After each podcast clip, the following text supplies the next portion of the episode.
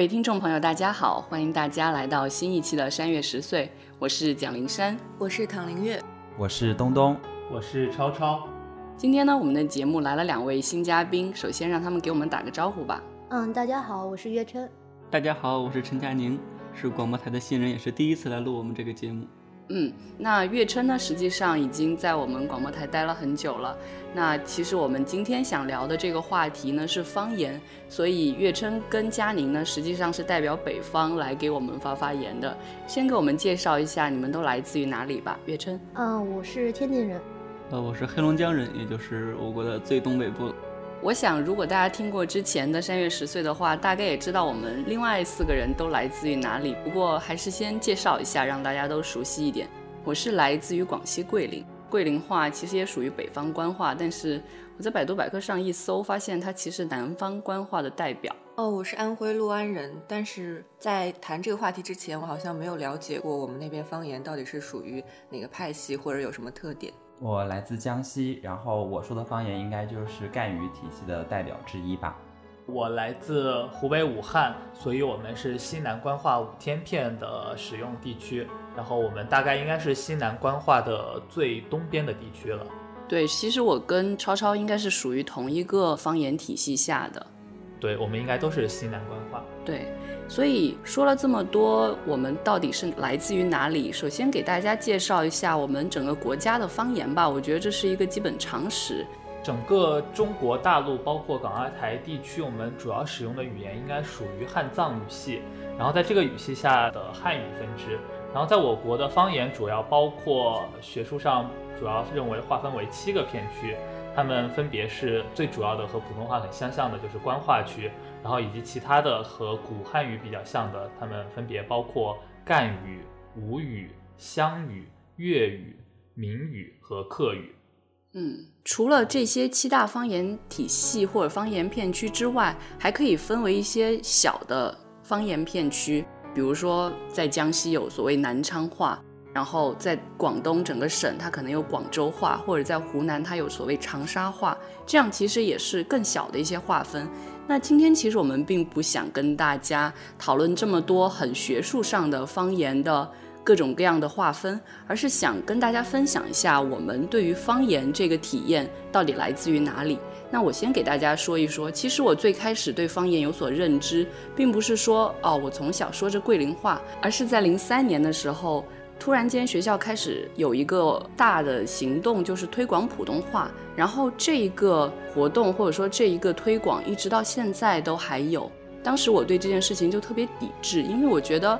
桂林的方言其实是很重要的，维系我们整个小地方的人的大家的一个交流的工具，或者是一个文化的寄托。那个时候其实很希望下课之后能跟大家就是聊桂林话，但是。因为有推广普通话这个政策在这里，我们反而每天都得说普通话，当时就有一些抵制。但后来长大了之后，再去搜这么一个关于推广普通话的事情的时候，就有学者指出来说，其实推广普通话本身是为了整个国家交流的方便，当然可能也带着一些统一大势的这样的一个目的在。但实际上，方言也越来越被提出来说是一件很重要的事情。这是我对方言这件事情刚开始的一个认识。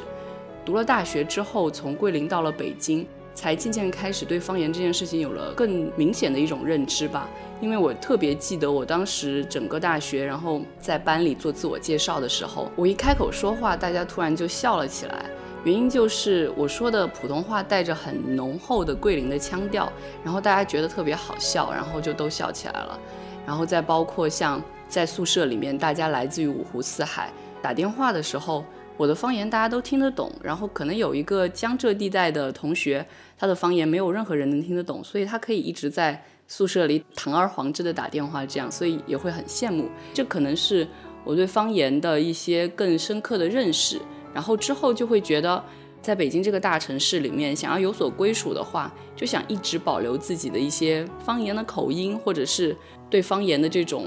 执着吧，才会渐渐的想说跟大家聊聊方言这件事情。这就是我关于方言的一些经历。我们先来听东东给我们分享一下他的方言经历吧。其实我对于方言本身之前其实没有一个特别的概念，是因为林珊说我们要聊这个话题，然后我仔细的思索了一下，我对于方言的就是这种感情的变化的一个历程吧。可能我第一次对方言有一个明确的认知是在我上初中的时候，我小的时候是在乡下念小学。然后江西因为就是山多的原因，所以每一个村镇其实说的方言都有一些些微的差别。然后我到县城上中学以后呢，我周围的同学说的是县城里面的方言，而我说的是乡下的方言。其实我在的那个乡下的方言是最接近县城的方言之一，所以我自己认为我讲的那个县城的方言也讲得很标准。可是县城里面的人，他们就会觉得我讲的还是不够标准，他们就说：“哎呀，不如我们就说普通话吧，你不要跟我们说方言了，因为我们觉得你说的有点怪。”那个时候，我第一次认识到，哦，原来方言和方言之间，大家会有因为你的这种些微的差别，对你有一个就是群体的隔离，所以大家后来就变成都说普通话了，就不再说方言了。这是我第一次对方言有感受。之后对方言有感受，可能是因为我后来高中去外地求学，我就去到了另外一个市，他们说的方言跟我们可能差别就比较大了。虽然能够听得懂，但几乎就完全不会说了。在那里上了三年学，可能唯一记住的就是我们老师经常会骂人，骂人的时候就会说两个词，一个就叫“年子”，这个可能在抚州地区上学的人都知道这个词，就是说你这个人很笨。然后另外一个就是他非常喜欢用“棺材”这个词，一般人平时大家都是比较避讳这种比较。不吉利的东西的，可是福州人特别爱说这个，就是会只要你做错事情的时候，他们就不停的说这个。所以在临川读了三年的书，可能别的东西没有留下什么特别深刻的记忆，但唯一记住的就是这两个词吧。然后之后就到大学了，到大学以后，因为来了北方，在来北方以前，我就觉得好，我一定不要让大家听出来我的口音，所以非常努力的练习普通话。在来之前，我觉得我的普通话已经练习的非常好了，不管是平翘舌呀，还是前后鼻音啊，我都可以分得非常的清楚。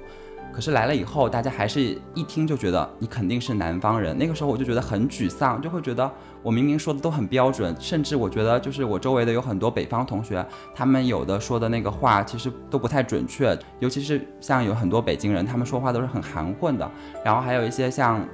来自东北的，他们其实有一些，比如说他们破这个音，他们是通常都发不太好的，他们会发成破。那我就觉得他们明明说的都不如我好，为什么大家都会就是一听我就说你肯定是南方人呢？后来我才意识到，是因为自己就是太过于刻意的去追求把每一个字发得很圆满，然后这样的话，其实北方人并不太会这样。渐渐的在北京待久了，可能不自觉的就会带上一些儿化音呐。然后有时候跟东北的同学在一起，我就觉得东北话有一个很神奇的魔力，他们非常容易感染你，导致你跟他们待久了以后，不自觉的就带上了他们的口音，导致我后来就是可能两三年以后回家，大家就会觉得。你现在跟我们说话完全不一样，他们就觉得你已经变成了一个北方人。可是，在北方人眼里，我始终还是一个南方人，这样就会对自己的身份认知产生了一定的疑惑吧。那我还有一次对自己的方言有一种骄傲感，是因为我大学有一次去湖南实践，然后我们去到的是一个湖南非常乡下的地方，那里有很多的老人，他们说的方言是那种非常非常土的方言。其实对于湖南本地人来说，要理解起来其实并不容易。可是我却很轻松就能听懂那些老人说的话。我后来一想，大概是因为我长期跟我外婆待在一起，而我外婆是一个湖南人。那个时候我就会觉得，哦，原来自己会一门别人都不太会的方言是这么重要的一件事情。这大概就是我的一些方言的记忆吧。嗯，其实像东东这样对于这个问题可能思考没有像我这么深的，其实躺可能也是这样。能跟我们分享一下你对于方言的经历或者感受吗？其实经历和感受可能都说不上，呃，因为我也是和东东一样，在听到这个话题之后，然后才开始想这个问题的，所以我可能想到就是一些很小的一些片段，因为我们那里的方言呢，也是不同地方可能讲究不一样，但其实差别不是很大。尽管如此，就是在长辈们那里还是有一条鄙视链存在的，他们就会觉得我们自己家讲话讲的最标准，然后其他地方讲的特别土。然后还会有一些关于那些讲话很土的地方的一些笑话呀，一些绕口令啊什么的。然后后来等到高中我去市里读书的时候，其实是和灵山正好相反的。他们那个时候是推广普通话，大家都要讲普通话。但其实，在我们那里讲普通话被视为一种很装的行为，就是如果你在上课之外的场所，就是下课跟大家玩的时候讲普通话的时候，大家都会觉得你这个人是不是故意的。大家都是一样的人，你干嘛非要讲普通话？大家会刻意的因为你说普通话而疏远你。所以当时的话，在离家之前，我可能就是一直保持着这样一个方言的状态。但是其实我们那儿方言和普通话的差别不是特别大，可能就是几个音调的一些差别。后来来了北京，有一个感受比较明显的就是我们本科宿舍里有两个同学都是北方人，平时讲话虽然就是语音什么很标准，但是我平时讲话不会带儿化音，所以有时候跟他们说出去玩，他们会觉得不知道我在讲什么，一定要说出去玩儿，然后他们才能够理解说我在干什么。或者有的时候讲普通话的时候可能会分前后鼻音，但是讲方言的时候很可能我就忘记了，然后这个时候也都是他们嘲笑我的一个点。幸好我是呢了还会分的，不然我觉得会又多一个点给他们嘲笑。其实刚才躺说的这些记忆，我都有一些印象，因为我觉得也是，就是我对儿化音几乎是完全不能说出来的，然后再加上前后鼻音，大家如果听了这么多期的《山月十岁》，也会发现我基本上都不分。所以其实对于我来说，如果要讲很标准的普通话，是件特别特别累的事情。对我来说，最舒服的可能那种说普通话的感觉，还是带着我们自己家乡口音的普通话，那是好像什么都可以不管不顾的，就这么肆意的去说的。那我们再听一听最后一位南方代表超超是有什么样的感受跟经历。首先可能要说一下，就是我家其实是算华中地区，所以可能也不是那么南方。然后我家其实我从小到大方言和普通话的切换。还是就是比较自然的，就是我们可能在学校上课的时候，上课课堂上我们会用普通话，然后下课之后我们会用武汉话来交流，然后大概其实这个切换还比较自然。但是因为我们同样是西南官话片区，其实大家如果知道四川或者重庆人的普通话，大概也可以想象到整个西南官话片区的普通话大概其实都挺烂的。但就是所幸是我个人还好没有。特别受到这个的影响，所以对于我而言，可能更多的是我去嘲笑我的同学，他们普通话讲得很烂。你就是那个坏人。他们可能就是前后鼻音不分啊，或者是呢了不分啊，平翘舌有问题啊，就是有很多这种情况。但是武汉作为一个外来人口非常多的城市，实际上武汉话是越来越受到普通话的冲击了。我们现在其实很多词我们也分不清，它到底本来是武汉话的词汇，还是说有普通话进来，然后我们其实只是按照武汉话讲的那种方式去读了这个词。所以这个情况其实现在我们整个地方的这个方言会不会今后就变得越来越不正宗了？这一点还是让我觉得略微的有一些不太高兴，但是武汉话本身因为和周边的地区的方言也不太一样，我们相当于是一个方言岛，和周边片区的整个语言在音调上面有一些区别，共通词汇也不是那么多，所以说就更加的周边地区进来的时候，导致整个武汉话就会被冲击的变得更加的接近普通话了。嗯，其实关于这一点，我自己也会有一些担心，因为桂林话也是一样，本来就是官话，其实也就是音调上有些不同，然后有一些特有的一些词汇，反而因为大家现在越来越多的学普通话，而渐渐的大家都不说了，尤其是年轻人，所以我也会有这样的担心。刚刚就算我们四个人算是南方的同学，然后分享了一下自己的一些方言经历。那现在我们请叶春先来跟我们说一说，他作为一个天津人对于方言这件事情的体会吧。就是刚才几位都说到，作为南方人，然后到北方来上学，然后你们的家乡话可能在这边就是不大能被接受。但这一点就是我确实体会不到，因为天津跟北京也很近。然后可能先讲一下天津话的话，我还专门去搜了一下，然后发现就是它到底归属于哪一个官话，还是就是有存在争议。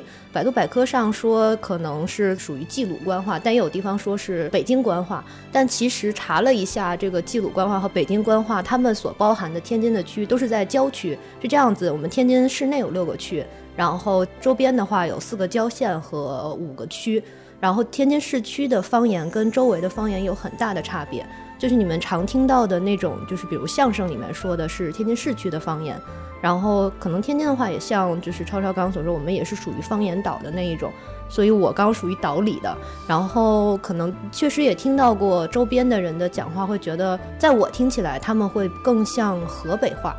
就是有的时候会甚至到那种就是可能他们讲话我会听不懂，因为他们的音调就是跟我们完全不一样。我对就是方言的这种可能由于地域的变更，然后对这种方言的感知并没有太大。比较深的感触就是上大学以后。就是听到很多南方人会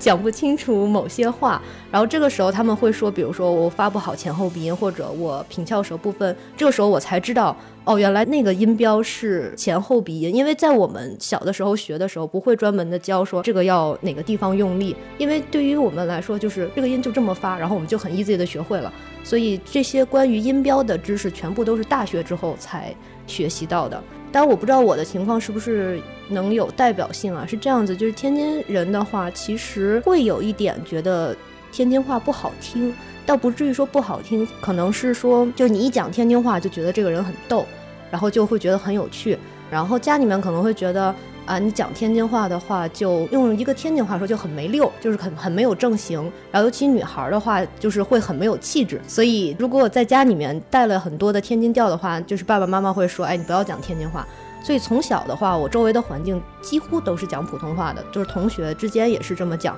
然后老师的话，可能。只有在下课的时候，就是逗着玩的时候，因为逗着玩的时候讲天津话属于一个加 buff 的状态，就是这个话如果你用天津话讲出来就觉得很逗，所以就一直来讲我们基本上讲的都是普通话，只是说可能偶尔路上比如司机啊什么的这种人你会听到他讲天津话，一直来讲说的都是就是普通话，所以就对这个方言没有太多的概念。刚躺提到儿化音的问题。就有一个还挺常见的例子，就是我们有些词是通过儿化音去区分它的，比如说洗澡和洗澡，就是如果是洗澡的话，就代表的是 shower，就是冲凉，然后但如果我们说洗澡的话，就是去洗那个可以吃的澡，所以就是，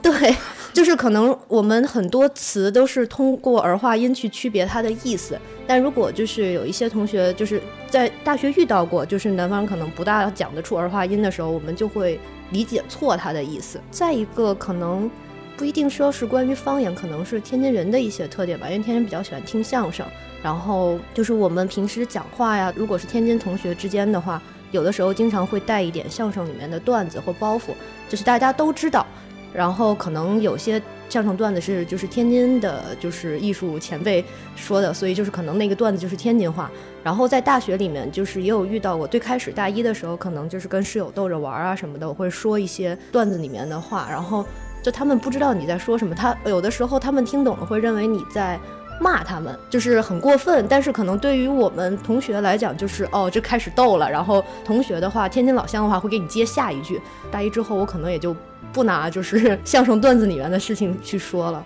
我跟岳琛的情况很类似，就是作为一个东北人，我想了一下，我最小的时候，我确实是对普通话没有概念，因为我的概念在于我们说话啊很正常啊，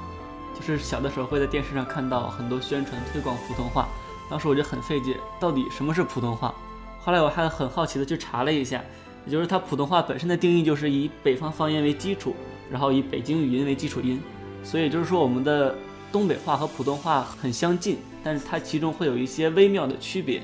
比如特别特别小的时候，我还记得印象很深刻，就是当时我还在学前班的时候，妈妈问我今天上课学了什么呀？我说老师教我们列数四，妈妈就说列数四是什么？然后我就给她列了一个数学的竖式下面，她说那个叫式，不是四，这是一个平翘舌的问题，它的区别很明显，但是可能。家里有一部分人他是不区分的，所以后来我就很有意识的意识到了这一点，然后再到后面的话，可能渐渐的长大了，也离开了家，接触了一些更多的事情，就会发现其实东北话还是有一些非常不一样的地方。就比如刚刚东东提到的一个破和破，其实来到大学之前我并没有很明显的去区分它。然后有一次我是大家应该都记得我们在清华有一个非常明显的大上坡，然后我会跟同学说小心一点，前面有一个下坡。下坡是什么？下坡儿，就是我会把那个儿化音下意识带出来，然后那个窝的音加了一个儿的音，很明显听成了呃，所以这是一个东北话在其他地方很不同的一点。再有的话，刚刚岳琛提到了，就是天津话和相声是分不开的嘛，然后其实我就想说，东北话和小品之间有着莫名其妙的渊源，应该就是因为呃本山大叔在春晚驰骋了那么多年，所以给全国的观众留下了一个很深刻的印象。就是东北话，它也自带的一些喜剧效果，它用的演小品很合适。然后，所以来到大学之后，室友听说我是东北的，来段东北话吧。其实讲不出来什么东北话，就比如大家现在听到我这个说话的状态，和我在家和爸妈说话的状态特别特别像。也就是说，我特别羡慕那些回家可以切换成另一种方言的人。我觉得他们完全就是掌握了一门外语，特别的棒。然后可能我在家的时候会受到周围人的一些影响，下意识带出一些东北话。比如我尝试的说一个段子：“你瞅啥？瞅你咋的？”大家可以听一下我说的这两句和其他人说的这两句有没有什么区别？你的东北腔很弱。对，还有一种说法就是东北它概括的讲就是黑吉辽，嗯，黑龙江、吉林和辽宁。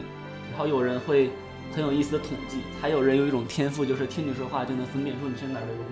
就是这三个省你是属于哪一个省的人。有人告诉我的一个结论就是，辽宁话是最逗的，嗯，也就是最幽默的，本身大叔他所在的地方的话。然后吉林话是有一种大碴子味儿，这本身也是一个东北话，大碴子就是玉米粒，大碴子粥就是玉米粥，这种感觉只能意会不能言传。然后剩下一种黑龙江话怎么区分呢？就是他是一个东北人。你听不出他是哪儿的人，那他八成就是黑龙江的，因为黑龙江他老一辈的人很多都是从山东闯关东过去的，所以黑龙江本身的构成比较复杂。然后我的高中是在大庆上的，大庆这个地方大家应该都不陌生，之前开发成油田之后才新建的一个非常年轻的城市，所以它那里面的语言也比较复杂。然后我的爷爷家是山东的，但是我从小在黑龙江长大，所以我回爷爷家的时候，我会听不懂他们说的话。真的是听不懂，完全听不懂，因为还是在山东一个农村里面，很多话和我们说的也不太一样。所以说，作为一个东北人来讲，来到大学之后更加明显，就是南方人打电话他从来不会避讳什么嘛，本来我们就听不懂。呃，我的宿舍有一个河北的同学，按照我的理解，河北肯定算北方啊，但是他们说起河北话，我也确实听不懂。所以这是让我很多羡慕他们的地方。岳琛跟佳宁说到的这个相声跟小品的问题，对于我来说，在我来北方之前，来北京之前，我对于东北话跟天津话的认知，真的全都来自于这两个，就是相声跟小品这样的。但其实来讲，现在听到的大多相声里面的天津话都不是很纯正。对对，就是可能处于我能听出来它不纯，但你让我发的比它更纯，我也并发不出来那个音，这样一个状态。嗯，其实这就让我们想说另外一个比较重要的关于方言的话题，就是在现在整个中国，我们有很多的影视作品，或者是包括一些小说，都会有方言存在，而这样的方言让我们会觉得特别有意思，反而它成了一个很大的卖点。那比如说，像是零六年的时候很流行的一个电视剧叫《武林外传》，里面几乎所有的角色都带着自己的方言。然后我那时候对佟湘玉这个角色就特别有印象，因为他的陕西汉中的那个“我”发的是“鹅”，鹅，鹅，对，然后就觉得哎呀，好有意思呀，就对他就特别有印象。那除了这种影视作品之外，再比如说我们在，其实我做的是翻译研究嘛，翻译研究有一种所谓的语内翻译的研究，就是指这种方言之间的切换。那我就曾经稍稍的去研究过一下《海上花列传》这本吴语小说，它很有名的一点是张爱玲曾经把它改写成了普通话的版本，叫《海上花开》跟《海上花落》，就是把它从。吴语翻译成了普通话，或者说翻译成了我们可以读懂的这种白话文的语言。里面有一个很有意思的一个行为叫受茶，这本来是吴语里面的一个讲法，它其实指的就是定亲的意思。因为中国的可能茶文化比较浓厚，然后通过这个把茶交到比如说对方手上，它就算是一种把亲给定下来这样的一个行为。那我想问问各位，就是对于影视作品或者是文学作品有什么样的方言体验吗？其实关于方言的影视作品，我的印象并不是特别的深刻，我并没有意识到自己刻意因为看了什么作品里面对方言有留下特别深刻的印象。但是如果仔细回想一下的话，其实我小时候看的绝大部分的影视作品其实都是方言的作品，那就是粤语。因为我从小看的电视台，因为是乡下，所以那个电视台播的都是。香港啊、台湾啊那些的节目，所以我看的绝大部分电视剧都是 TVB 的电视剧。那个时候粤语几乎可以完全听懂，但是因为好久好久时间没有看过 TVB 了，现在可能不太行了。但我上一次去香港之后发现，咦，原来我还是能听懂香港人说话的。看来小时候就是看的 TVB 没有白费，还能够没有障碍听懂他们，然后就会对什么母该呀那些就是印象非常的深刻。然后另外，如果关于文学作品的话，其实我。是在看青春文学，就是那个广为诟病的《梦里花落知多少》的时候，了解到北京话的那个时候，全班都会说哦你呀，但是其实南方里面是没有这个词的。然后那时候大家就会觉得哦你呀是一个特别了不起的，就是一种说法，大家就会很自觉的，就是说，实际上后来才会了解到，原来这个是一个比较不文雅的用法，但当时大家都很习惯于受它的影响，然后就会学会了这个字你呀。刚东东提到说他们那边 TVB 剧都是原声的吗？这点还挺奇妙的，因为我们就是从小也会看 TVB 剧，但我们都是配音过的。我觉得就是可能从小看的东西基本都是配音过，就没有就方言的那一种。然后因为后面大一点之后，有的时候电视上能收到一些地方台，然后地方台如果是用地方话讲的，就完全听不懂。所以对于我来说，一直看的影视作品基本都是普通话的。然后就可能会有一个感受，就是因为可能对自己的方言比较敏感嘛。就如果这个作品里面忽然有一个人出现了天津话，那这个人一定是个逗逼的存在。就是，就是每一次都是这样。就是不管他是一个主角还是一个就是路过的配角，就是这个人只要讲了天津话，他就一定是一个搞笑的一个形象。影视作品的话，因为之前可能提到这个，然后我还去专门查了一下天津话的影视作品，然后可能就有一部叫《阳光的快乐生活》，因为这是上大学之后很多人跟我讲的，说哎，我特别喜欢看你们天津卫视的那个节目。这个说实话，天津人都不会看，因为就他是那个杨毅和杨少华，就是我不知道你们清不清楚，就是相声界的两位还是挺有名的。杨少华是父亲，然后杨毅是儿子这样子。然后他们拍的这一部电视剧，现在已经拍到第八部了。然后，可能天津人不会看它的原因，是因为它虽然就是可能会比较搞笑，但是它的包袱的密集度不够。就是对于我们常听相声的人来说，觉得看着比较无聊，所以不会去看。但是很多很多其他地方的人会跟我讲说：“哎，我看你们那个剧，我觉得你们天津人好逗，好有趣。”因为杨毅和杨少华他们是天津人，他们讲的那个天津话就很正宗，但是里面其他人讲的就不是很正宗的天津话。包括现在相声，就是今年春晚，比如那个蔡明。他会学天津话，但是其实也不是很正。还有，就你刚说《武林外传》，里面好像燕小六好像是讲的天津话，对，但也不是太正的那种天津话。就比如说刚才那佳宁他说的那句东北话，在我感觉，如果是我那个东北室友的话，他会把丑念作丑，就是他的平翘舌是不分的。啥的话，他会念成哈，就是他的那个嘶的音会吞掉，对。所以他刚刚讲的时候，我会觉得说，哎，他的东北话并没有很重。说到影视作品的话，其实宁财神后续编了一部类似的剧，叫《龙门镖局》，那个里面就有了武汉话。那一阵子，那个我信了你的邪这句武汉话好像还流传了比较广泛，那也是可能第一次，就是武汉话有了比较广泛的影响力吧。但其实，在我家的话，我们有一些地方台用武汉话去做一些节目，比如类似播一下新闻，或者可能类似脱口秀之类这种节目。然后我爸妈都还挺喜欢看这种节目的，所以我在家其实可能会看一些这种节目，但是可能他们不太具有在武汉地区以外的影响力。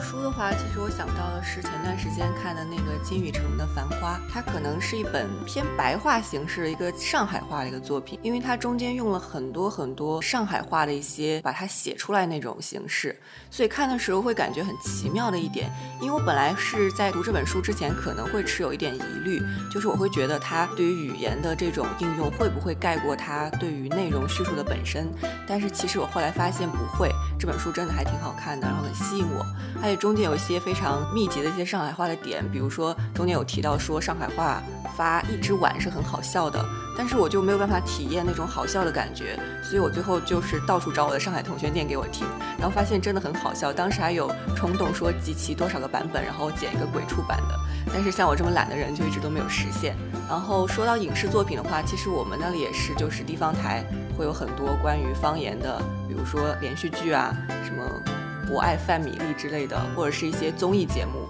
甚至是一些歇后语，都喜欢用方言来做方言的版本。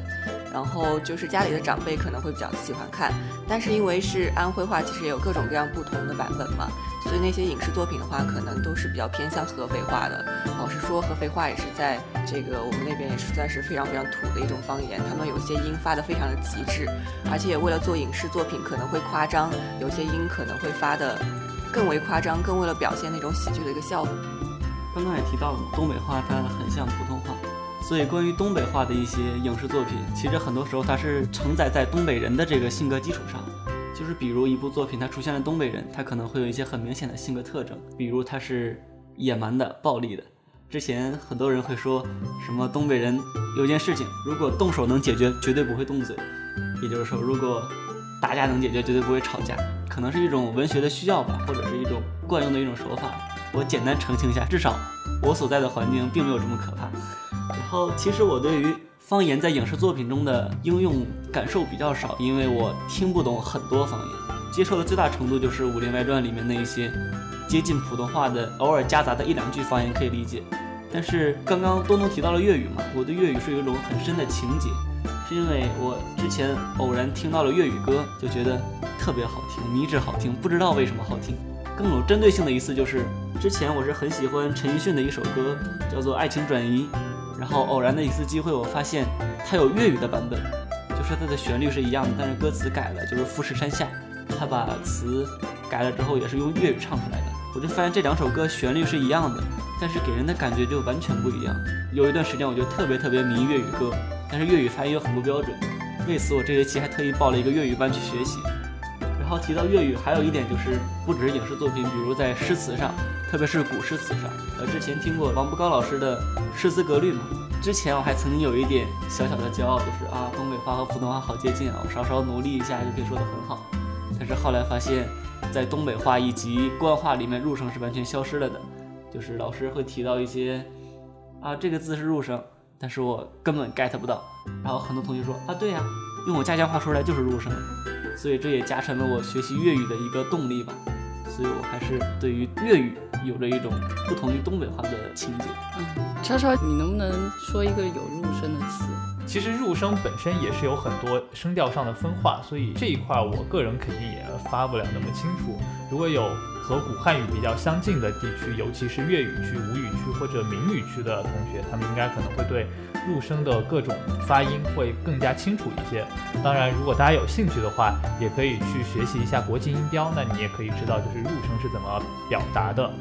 其实刚刚超超提到了一些在中国比较强势的，或者说比较广为人知的一些方言，而其实我们四个南方人刚好都不是那几个地方的，所以可能大家听的时候会觉得，哎，你们怎么能作为某个代表来说话呢？但其实我自己的感觉是，真的每个地方的方言对于我或者对于你来说，都是自己那一方土地那一方文化的一种寄托，所以我会觉得。呃，方言这件事情真的很重要，所以想拿出来跟大家分享。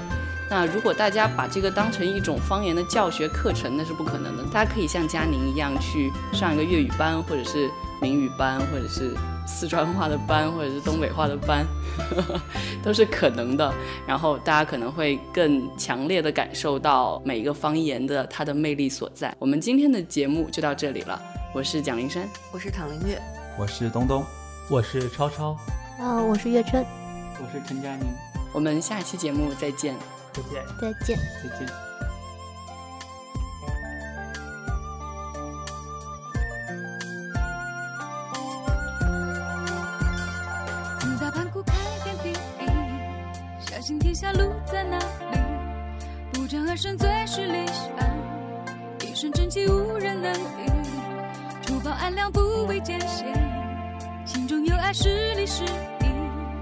怕一时失去方向，坚持下去就是希望。